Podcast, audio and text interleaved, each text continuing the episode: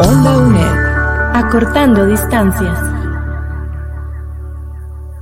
Saludos cordiales, estimados estudiantes del curso 2120 Fundamentos de la Democracia Costarricense. Quien les saluda a su tutora Agnes Salas, los hace eh, la más cordial invitación para que en este rato reflexionemos sobre una temática sumamente atinente a nuestra, a nuestra materia, y es con respecto a las democracias pero vamos a conectar el tema de las democracias con los contextos latinoamericanos actuales. Eh, en esta ocasión tenemos el agrado de compartir con un relacionista internacional, don Oscar Espinal, quien nos hará el favor de comentarnos desde su expertise las situaciones que estamos viviendo en estos momentos. Es muy importante el llamado reflexivo a, analizar puntualmente los casos que el día de hoy don Oscar nos brinda, con la finalidad de analizar nuestra propia posición actual en lo que es el, panorama latinoamericano. Eh, para nadie es un secreto que estamos viviendo una serie de transformaciones importantes a nivel interno. Entonces es importante que hagamos un proceso reflexivo desde las demás naciones de lo que está ocurriendo en estos momentos. Entonces, eh, le damos el pase a don Oscar, que el día de hoy nos trae este tema tan interesante que es sobre la legitimidad versus legalidad en la democracia latinoamericana. Gracias, don Oscar, y bienvenido.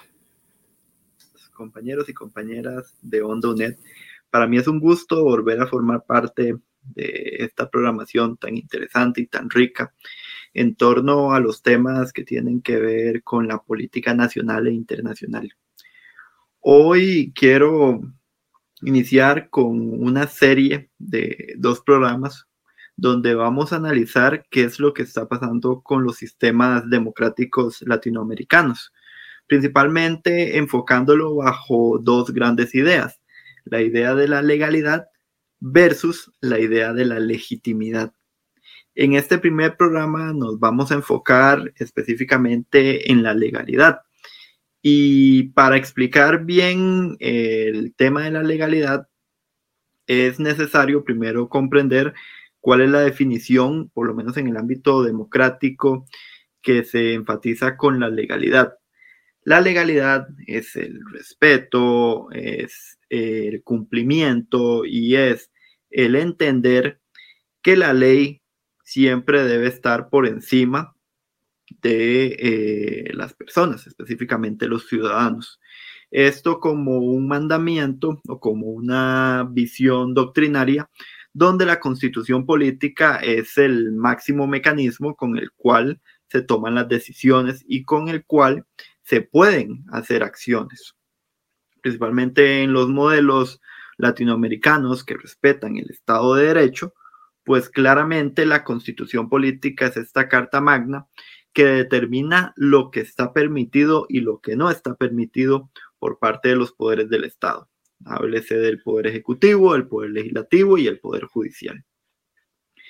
Para ejemplificar mejor el tema de la legalidad, que va a ser eh, este primer programa, me gustaría tocar específicamente la situación de Perú donde en la República del Perú se ha visualizado como el tratar de quebrantar alguno de los poderes de la República es casi que imposible en el sentido de que la misma constitución política da ciertas potestades con las cuales se puede impedir que se dé un golpe de Estado, con las cuales se puede impedir que se dé un, un acto forzado donde se intente imponer un sistema político por fuerza, que se intente imponer una ideología política por fuerza, y también un sistema que obliga a una participación eh, inmediata y efectiva de los ciudadanos, de los poderes de la República, principalmente me atrevería a decir que del poder legislativo, quien ha sido el máximo eh, autor principalmente de que las últimas dos administraciones que fueron electas de manera popular, nos referimos a la de eh, Pedro Pablo Kuczynski y la de Pedro Castillo, hayan sido destituidas y se hayan eh, puesto gobiernos de sus respectivas vicepresidencias. en el caso de Pedro Pablo Kuczynski, la de Martín Vizcarra, y en el caso de eh, Pedro Castillo, sería la de eh, la señorita Dina Boluarte.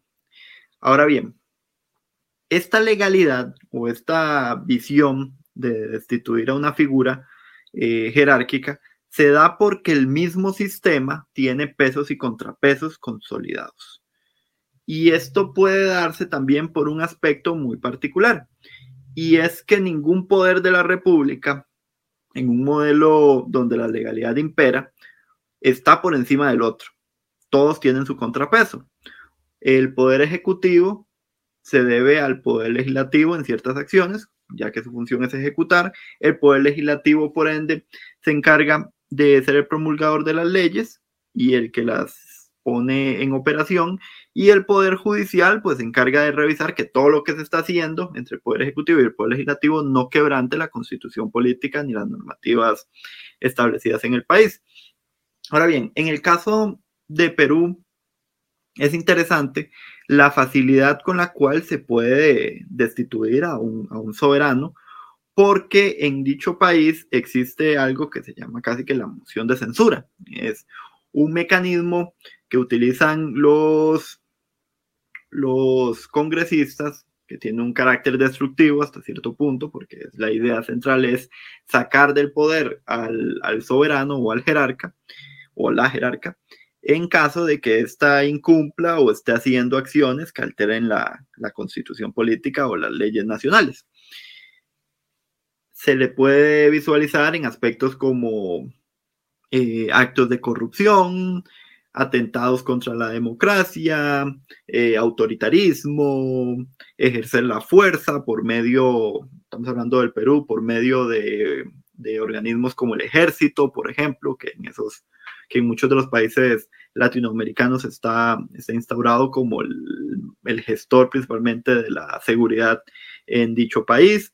Em, entre otras acciones.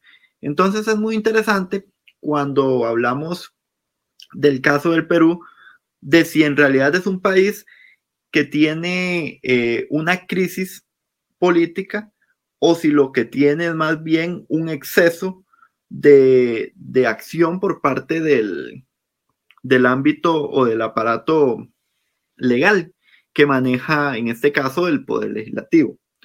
También otra cuestión que es importante destacar y que, es curioso en el caso de, la República del Perú es que si bien eh, tiene un mecanismo excesivamente efectivo para deponer mandatarios y también para establecer gobiernos que sean más afines y que puedan tener tal vez una correlación entre el poder ejecutivo y el poder legislativo, ha estado vulnerado por el ámbito de la legitimidad que es un tema que se hablará en otro programa, donde si se analiza a fondo, los mandatarios peruanos, principalmente en las calificadoras o en los índices, principalmente de, empresas como Sid Gallup, siempre están por debajo.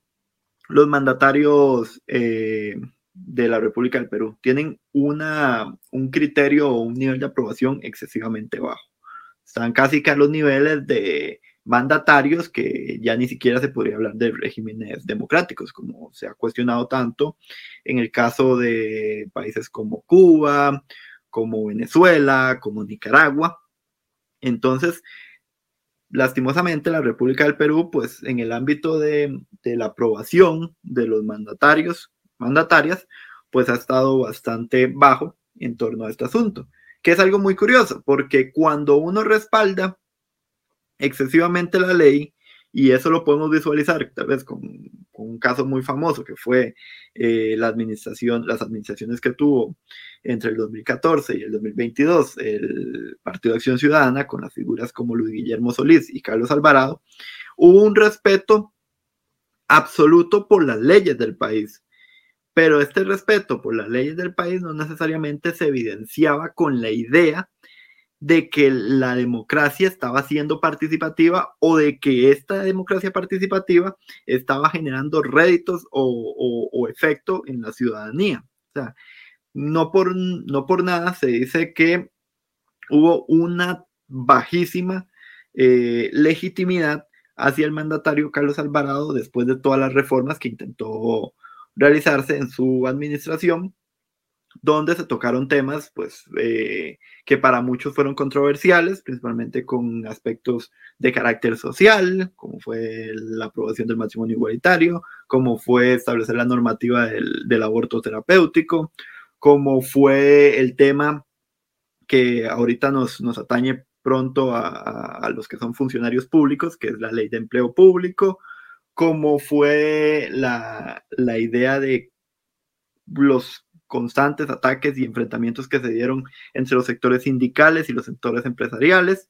Entonces, todos estos aspectos claramente pueden generar deslegitimar a un soberano líder, pero no necesariamente se está rompiendo con la ley nacional. En ningún momento se vio, por ejemplo, a, a Carlos Alvarado o a Luis Guillermo Solís buscando tomar más poder o, tener más control sobre otros poderes eh, de la República, ¿verdad? Ni contra el Poder Judicial ni contra el Poder Ejecutivo. Si lo vemos en el caso de Perú, que era el caso con el que quería mencionar el ámbito de la legalidad, es tal vez la legalidad en su máxima expresión. Es, es el, el hecho de que a la primera que existe una falla, o a la primera en donde se vea que hay un acto que pueda ser cuestionado, la ley cae al instante. No, no da tiempo de, de, cuestión, no da tiempo de, análisis, no da tiempo de nada. Y aunado a esto hay que entender algo muy interesante en, en el ámbito del Perú. Y es que los partidos políticos en la República del Perú generalmente tienden a forjarse en alianzas, en, en ciertos proyectos con, con finalidad, en que hay un, un, tema regional que incide en por qué apoyar a este partido o a este otro partido. Y puede ser que en el momento en que se ejecuten las acciones no sea conveniente tener a un, a un jerarca en específico o a una línea en específico. Entonces, claramente se podría analizar de que cuando hay un modelo que establece la legalidad por encima de, otros aspectos, como el que voy a mencionar en el próximo programa, que va a ser el de la legitimidad, todo el control o la mayor parte del control de las decisiones políticas queda en manos del Poder Legislativo. Por eso legalidad legislativo, ¿verdad? Van como por, por esa línea. Se podría decir entonces que cuando hay un indicio de que la legalidad es fuerte, es porque el Poder Legislativo tiene mucho control. Y es algo que podríamos analizar en las democracias latinoamericanas, por lo menos hasta que aparecieron ciertas figuras que voy a mencionar más que nada en, en el próximo programa, se podría decir de que mm, no hay o no, no existía un poder que tuviera tanto control o tanto accionar para la toma de decisiones como el poder legislativo. Y el poder legislativo se convertía en un actor importantísimo en las decisiones del presidente, pero también en una especie de fiscal, en una especie de, de, observador. Y de un observador no necesariamente pro gobierno, podía ser un observador de oposición que podía tanto aportar como también atacar. Apoyando a mi gente, educando a Costa Rica rescatando tradiciones, Radio Nacional.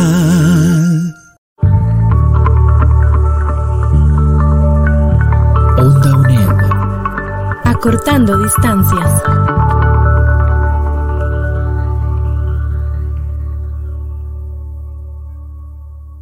Entonces, esto pasa principalmente en los países que tienen un gran arraigo por lo que es el respeto de las estructuras principalmente partidarias. Cuando hay una estructura partidaria bien consolidada, probablemente, en la mayoría de los casos, el poder legislativo va a estar más que estable.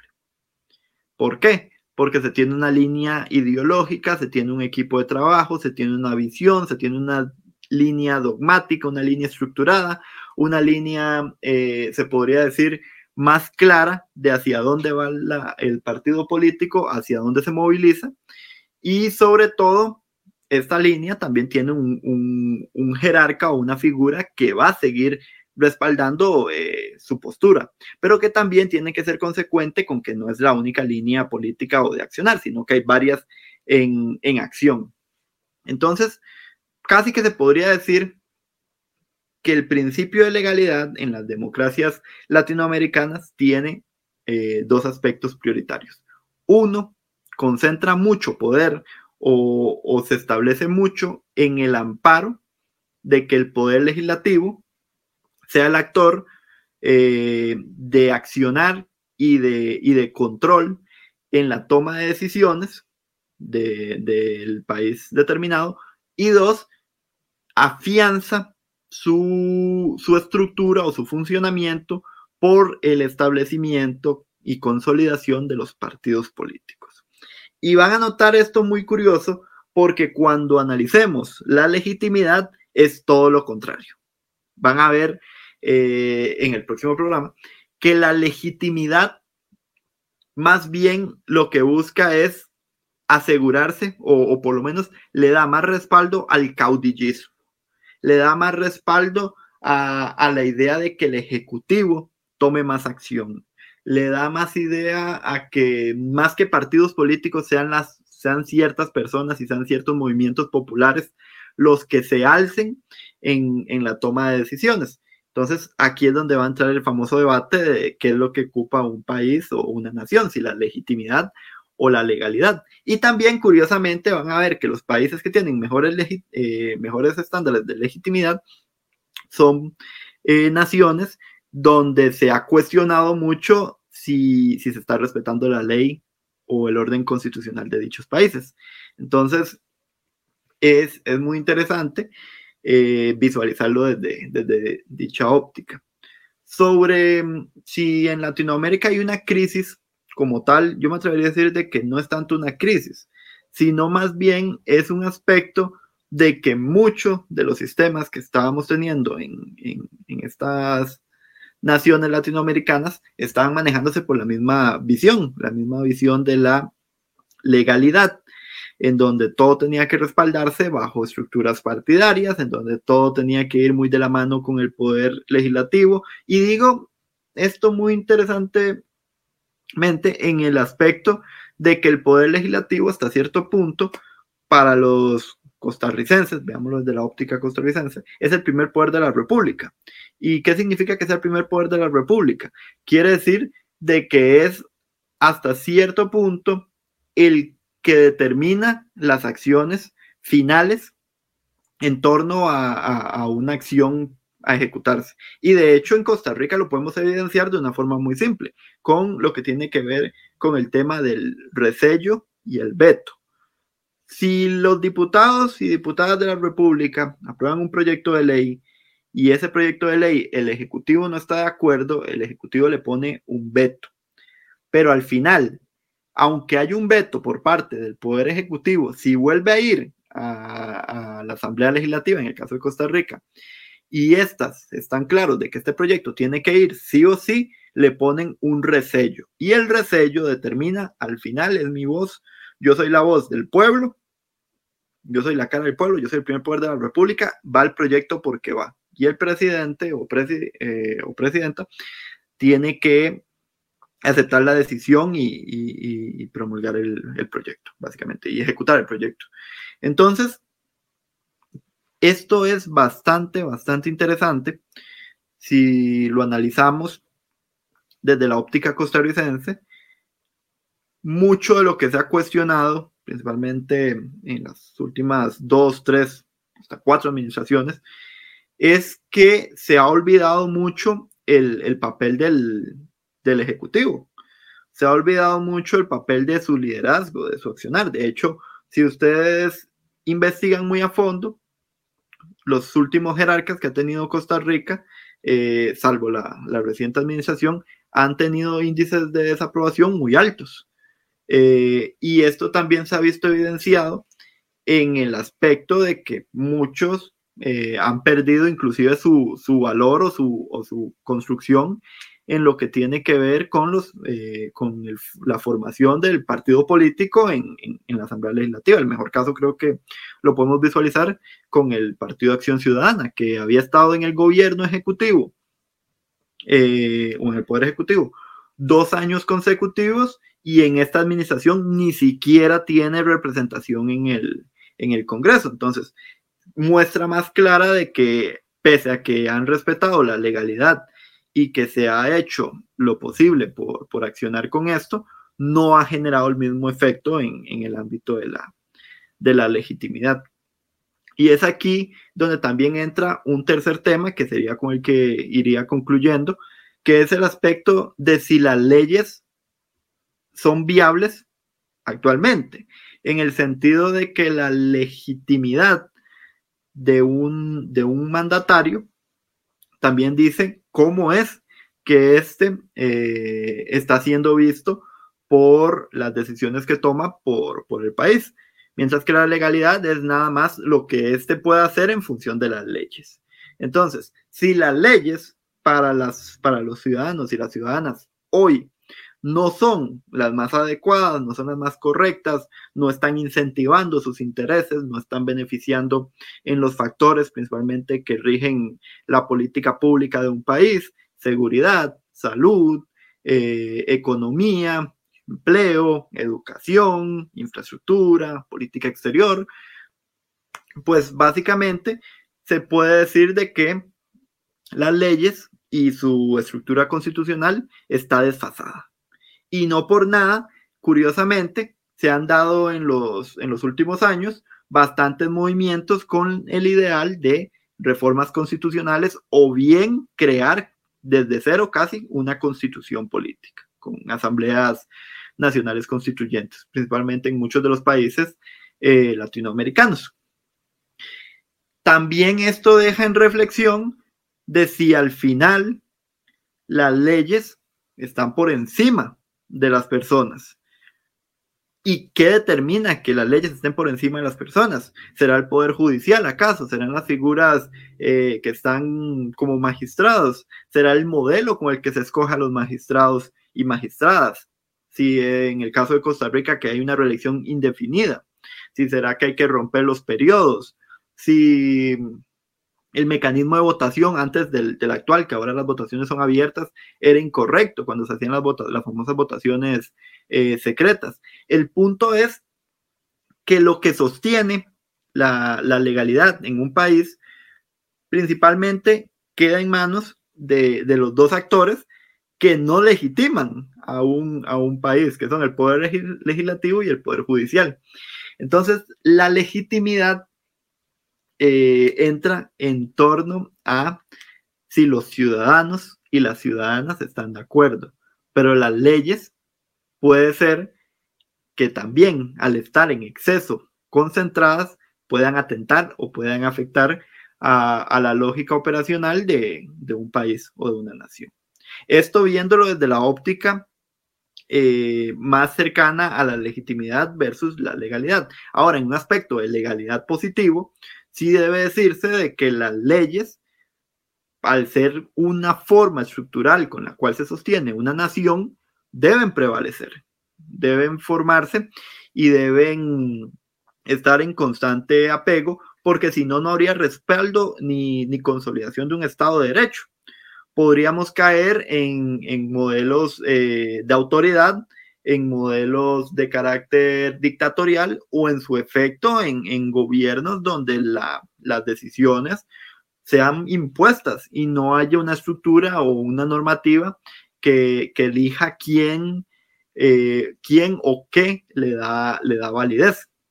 También, como les mencionaba anteriormente, los modelos eh, de legalidad tienden a ser modelos efectivos en la consolidación de partidos políticos. ¿Y qué mejores estructuras para, dar un norte o para dar un sentido a, una visión de pensamiento eh, que los partidos políticos, que no es una persona en específico de como un caudillo como, o como un actor eh, que toma decisiones, sino es una consolidación de personas que tienen una estructura, que tienen una base, que generalmente en muchos casos inicia desde las juventudes, que se va expandiendo hacia, hacia otros actores, que tienen una línea ideológica, que eso para muchos puede ser positivo, para otros negativos, pero que deja muy en claro que hay un orden y este orden se respeta bajo una ley y esta ley se consolida cuando estos partidos políticos o estas agrupaciones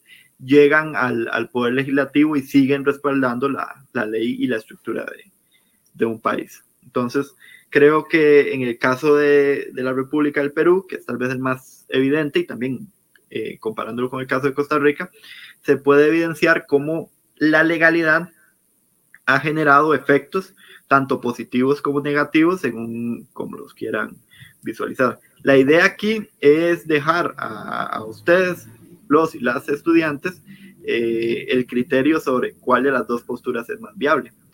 Si un modelo que tenga más legalidad o un modelo que tenga más legitimidad. Y sobre la legitimidad, los invito a que vean el próximo programa donde estaré hablando más a fondo. Usaré los ejemplos tal vez más particulares que tenemos, tanto más positivos como, como menos eh, positivos, y también analizarlo en torno a, al actual gobierno, que se podría decir que está más cercano a la legitimidad que a la legalidad por, por características que se han ido desarrollando. Entonces, agradecer el espacio y nos vemos en la próxima. Saludos cordiales. Gracias, don Oscar, por estos valiosos aportes. Eh, para ustedes, eh, personas estudiantes, es muy importante hacerles la respectiva invitación a una reflexión sobre el tema del Ejecutivo, que en varias eh, oportunidades nos comentaba Oscar, que es importante que hagamos una valoración de todo este estado de derecho en el que vivimos, que nos ampara y respalda, que lo analicemos a la luz de las situaciones y los contextos que estamos eh, visualizando en estos momentos en el resto de Latinoamérica. Es importante que los contenidos que vemos en un curso tomen vida y en el caso de los estudios sociales se vuelve fundamental que podamos interrelacionar lo que viene dentro de un texto con lo que es la realidad. Es muy importante que al momento de que ustedes ejerzan su profesión plenamente, hagan esto, veamos lo que está ocurriendo en estos momentos en el mundo y traigamos a los estudiantes a que conozcan y se interesen de estas temáticas que se vuelven sumamente vivas. Eh, nos veremos con una continuación de esta temática que es sumamente interesante, probablemente con eh, otro país latinoamericano que también va a ser analizado desde esta perspectiva. Eh, les, agradezco muchísimo el tiempo y el espacio que reservaron para escuchar este valioso aporte y nos vemos próximamente. Hasta luego. Onda UNED. Acortando distancias.